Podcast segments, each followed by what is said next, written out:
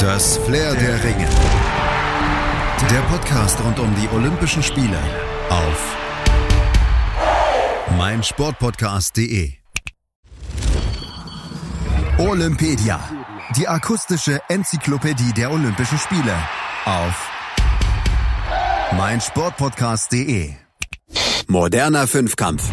Wir suchen heute den idealen, den perfekten Athleten. Diese Idee hatte Anfang des 20. Jahrhunderts auch Baron Pierre de Coubertin. Der war ja bekanntlich der Initiator der Olympischen Spiele der Neuzeit und er belebte die Idee der Olympischen Wettkämpfe wieder. Er hob aber auch gleich noch eine ganz neue Sportart dabei aus der Taufe, den modernen Fünfkampf.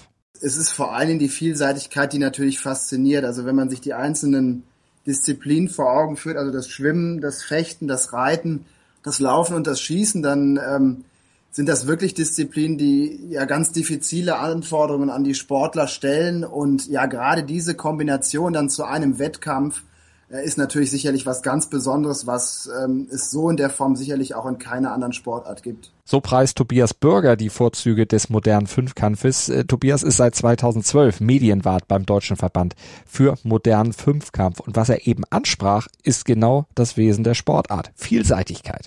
Schon in der Antike, da hat es bei den Olympischen Spielen einen Vielseitigkeitswettbewerb gegeben, den Pentathlon, den heute sogenannten antiken Fünfkampf. Der war mit Diskuswurf, Weitsprung, Speerwurf, Laufen und Ringen vielseitig, ja, aber auch ziemlich leichtathletiklastig. Und Coubertin, der hatte was anderes im Kopf. Der wollte einen Wettbewerb, der den Athleten noch mehr zur Vielseitigkeit zwang, ihm noch mehr abverlangte. Coubertin erfand einen ganz neuen, moderneren Mix. Er verband dazu die beiden athletischen Disziplinen Schwimmen und Laufen. Dazu packte er mit dem Schießen eine Sportart, für die vor allem Konzentrationsfähigkeit gebraucht wird. Dazu kam noch das Fechten, das schnelle Aktionen und Reaktionen erfordert.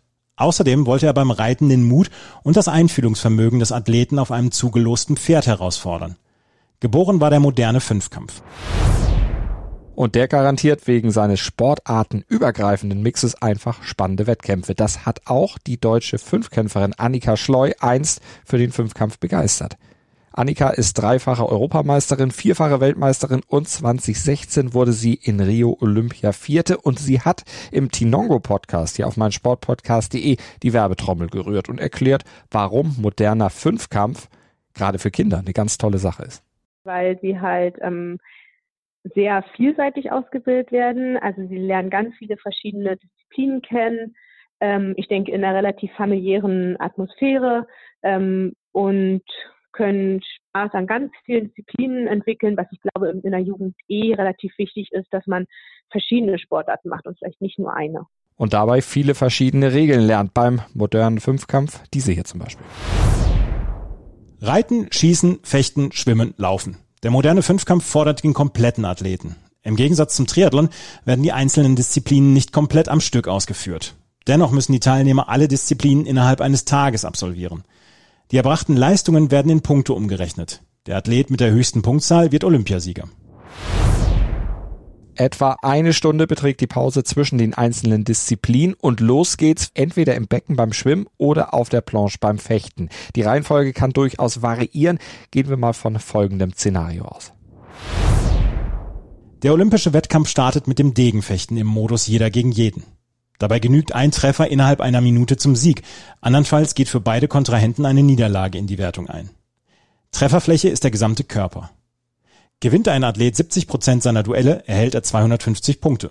Pro Sieg oder Niederlage mehr werden sechs Punkte addiert oder abgezogen. Daraufhin geht es für die Athleten ins Becken. 200 Meter Freistil müssen bewältigt werden. Für eine Zeit von 2 Minuten 30 gibt es wiederum 250 Punkte. Für jede Sekunde Abweichung gibt es drei Punkte mehr oder weniger. Anschließend steht das Springreiten auf dem Programm. Die Pferde werden vom Veranstalter gestellt und den Athleten zugelost. Es muss ein 350 bis 400 Meter langer Kurs mit 12 bis 15 Hindernissen bewältigt werden. Jeder Springfehler, also Abwurf oder Verweigerung des Pferdes, wird mit bis zu 10 Punkten Abzug bestraft. Für einen fehlerfreien Ritt gibt es 250 Punkte. Seit 2009 werden die letzten beiden Disziplinen, das Pistolenschießen und der Querfeldeinlauf, zum Combined zusammengefasst. Ähnlich wie beim Biathlon müssen die Athleten viermal eine Strecke von 800 Meter laufen und dazwischen auf fünf Scheiben schießen. Bis vor wenigen Jahren wurden Druckluftpistolen eingesetzt, inzwischen benutzen die Athleten Laserpistolen. Das Zeitlimit pro Serie beträgt 50 Sekunden. Trifft der Athlet in der Zeit nicht alle Scheiben, darf er trotzdem seinen Lauf fortsetzen. Alle Punkte, die vor dem finalen Combined gesammelt wurden, werden in Sekunden umgerechnet, dass die Athleten mit einem Zeitrückstand entsprechend ihren Punkten an den Start gehen. Das bedeutet, der Sieger des Combined gewinnt die Goldmedaille. Und eine olympische Goldmedaille im modernen Fünfkampf gewinnen kann man seit 1912. Bei den Spielen damals in Stockholm, da feierte die Sportart nämlich ihre Olympiapremiere. Und es war irgendwie passend, dass das ausgerechnet in Skandinavien passierte. Zwar behauptete de Coubertin, dass der moderne Fünfkampf seine Idee war. Allerdings existieren in Skandinavien seit dem 19. Jahrhundert schon ganz ähnliche Wettbewerbe des militärischen Mehrkampfes. Und so verwundert es auch nicht, dass bis 1956 mit einer Ausnahme alle Olympiasieger aus Schweden kamen. Lediglich der deutsche Gotthard Handrick konnte 1936 in die Phalanx der Skandinavier eindringen und den Pentathlon für sich entscheiden. Damals wurde die Sportart gemäß ihren Vorbildern noch als militärischer Fünfkampf geführt und die Sportart war damals auch nur den Mitgliedern von Militär und Polizei vorbehalten. Anfangs durften sogar nur Offiziere den Fünfkampf ausüben. Der Olympiasieg von Handrick 1936 sorgte dann auch dafür, dass der moderne Fünfkampf in Deutschland bekannter und populärer wurde.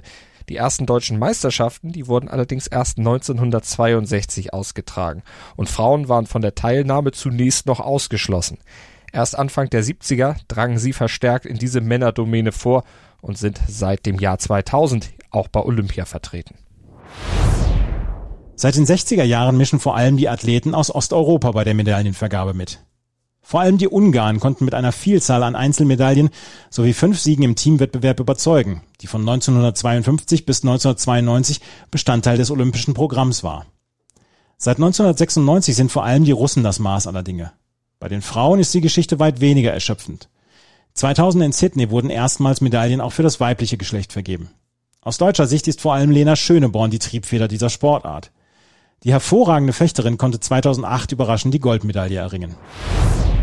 Bei den Spielen in Peking war das. Danach holte sie ja noch weitere WM-Goldmedaillen in Staffel und Team, dominierte zeitweise den Weltcup, erlebte dann aber bei den Olympischen Spielen 2012 und 2016 große Enttäuschung, ehe sie 2018 ihre sportliche Karriere mit 32 Jahren beendete.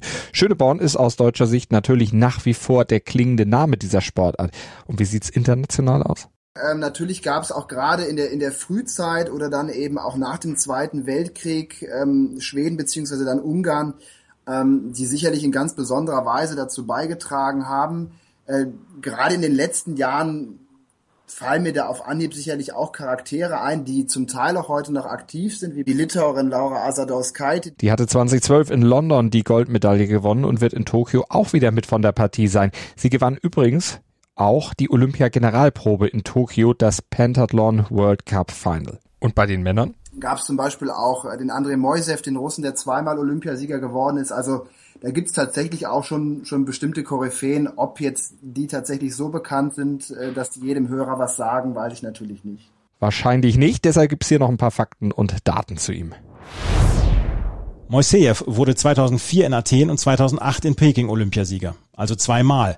Genau wie der Schwede Lars Hall, der 1952 in Helsinki und 1956 in Melbourne triumphierte und zudem im Team noch Silber holte. Er steht in der ewigen Bestenliste aber nur auf Platz 4. Ganz oben rangiert dagegen Andras Balco aus Ungarn, der zwischen 1960 und 1972 drei Gold- und zwei Silbermedaillen in Einzel- und Teamwettbewerben erringen konnte. Und der hatte großen Anteil daran, dass Ungarn mit neun Gold, acht Silber und fünf Bronzemedaillen immer noch auf Platz eins der Nationenwertung rangiert. Eine Silbermedaille besser als die Schweden. Deutschland liegt mit zweimal Gold und einmal Bronze übrigens auf Rang 8. Seit 1912 ist moderner Fünfkampf, wie bereits gehört, olympisch, doch unumstritten war die Sportart seitdem nicht immer. Der Aufwand für die Wettkampfstätten wäre zu hoch und stehe in einem ungünstigen Verhältnis zum Zuschauerinteresse, lautete einer der Vorwürfe des IOC und das überlegte tatsächlich ernsthaft, den Fünfkampf aus dem Programm bei Olympia zu streichen. Doch das Olympische Aus, das konnte dann doch noch abgewendet werden. Tobias Bürger erzählt uns wie. Tatsächlich war es zweimal schon relativ eng für den modernen Fünfkampf aber beispielsweise eben mit der Einführung ähm, vom Combined, also der Zusammenführung von Laufen und Schießen zu einer Disziplin oder eben auch äh, dem Laserschießen, äh, hat man meines Erachtens richtige Entscheidungen getroffen, um eben das Format auch zuschauerfreundlicher und attraktiver zu gestalten. Und ähm, ja, die Entwicklungen der letzten Jahre bestätigen uns da eigentlich. Ähm, ich glaube, wir sind da auf einem ganz guten Weg. Und zum Abschluss fassen wir noch die wichtigsten Fakten kurz und knackig zusammen, die ihr zum modernen Fünfkampf bei den Olympischen Spielen auf jeden Fall kennen solltet, damit ihr mitreden könnt. Die beiden Medaillenentscheidungen bei den Männern und Frauen fallen zwischen dem 5. und 7. August. 36 Männer und 36 Frauen sind für die Wettkämpfe qualifiziert. Maximal dürfen zwei Starter pro Nation antreten. Die Platzierungsrunde der Fechter geht in 25 Kilometer außerhalb von Tokio im Musashino Forest Sport Plaza über die Planche. Die Entscheidungen im Schwimmen, Fechten, Springreiten und im Laserrun fallen dann im Tokyo Stadium. Das Stadion fasst 49.000 Zuschauer und bietet sonst vor allem dem Fußballverein FC Tokio eine Heimat. Großes Problem in Tokio wird die hohe Luftfeuchtigkeit sein. Die SportlerInnen müssen also sowohl vielseitig als auch bestens akklimatisiert sein. Und die größte sportliche Herausforderung dürfte das Reiten sein. Denn die Reiter haben nur eine 20-minütige Aufwärmphase, um sich auf die Persönlichkeit eines unbekannten Pferdes einzustellen und eine Beziehung aufzubauen. Ob das gelingt, entscheidet am Ende auch über die Medaillenvergabe. Soweit zum modernen Fünfkampf. Verfolgt gerne auch unsere weitere Olympiaberichterstattung hier auf meinsportpodcast.de. Abonniert Olympedia und Flair der Ringe mit dem Podcatcher eurer Wahl oder bei iTunes und verfolgt die Olympischen Spiele auf Deutschlands größtem Sportpodcast-Portal auf meinsportpodcast.de. Sport für die Ohren rund um die Uhr, das bieten wir euch. Schatz, ich bin neu verliebt. Was?